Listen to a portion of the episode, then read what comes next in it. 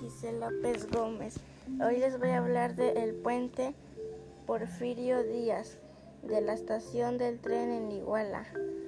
Después de establecerse el servicio de ferrocarril en Iguala a partir del segundo semestre en 1898 surgió la necesidad de construir un puente que ayudara a pasar sobre el cauce del cercano río San Juan el cual se tornaba peligroso cruzarlo durante la temporada de lluvias, tanto para los carruajes como a las personas.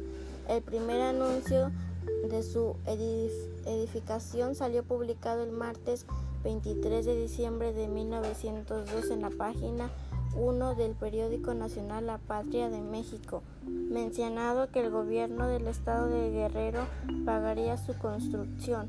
Al siguiente año apareció en el diario oficial del viernes 6 de marzo de 1903 la integración de una junta de mejoras para hacer el tan necesitado puente, quedando integrada así presidente licenciado Eutemio Roldán, vicepresidente Alberto Rivera, primer vocal Miguel Montufar, segundo vocal Daniel Coria y tesorero Isidrio Rueda. Además detallaba que sería de mampostería y herrielado de fierro. Al siguiente mes se nombró, a Eutemio Roldán como perfecto político del distrito, del distrito de Hidalgo, el cual comunicó que en mayo de ese año se inició la edificación del puente para marzo de 1904,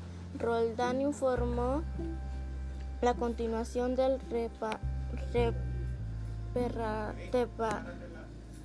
terraplén del camino que daba acceso al puente y lo nombraban Porfirio Díaz. Un mes después, el gobierno del estado entregó 1155.16 para continuar la obra.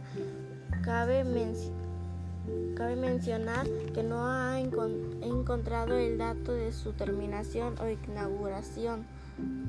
Hoy el puente, a más de 100 años de su construcción, se encuentra muy dañado en su base de mampostería y está cerrado a, la circulación vehicular y peatonal, esperando su reparación a los conocimientos o su total reconstrucción esto último se puede hacer en caso necesario porque no está catalogado como patrimonio histórico en la ciudad. Saludos de Laila Gisela Fez Gómez.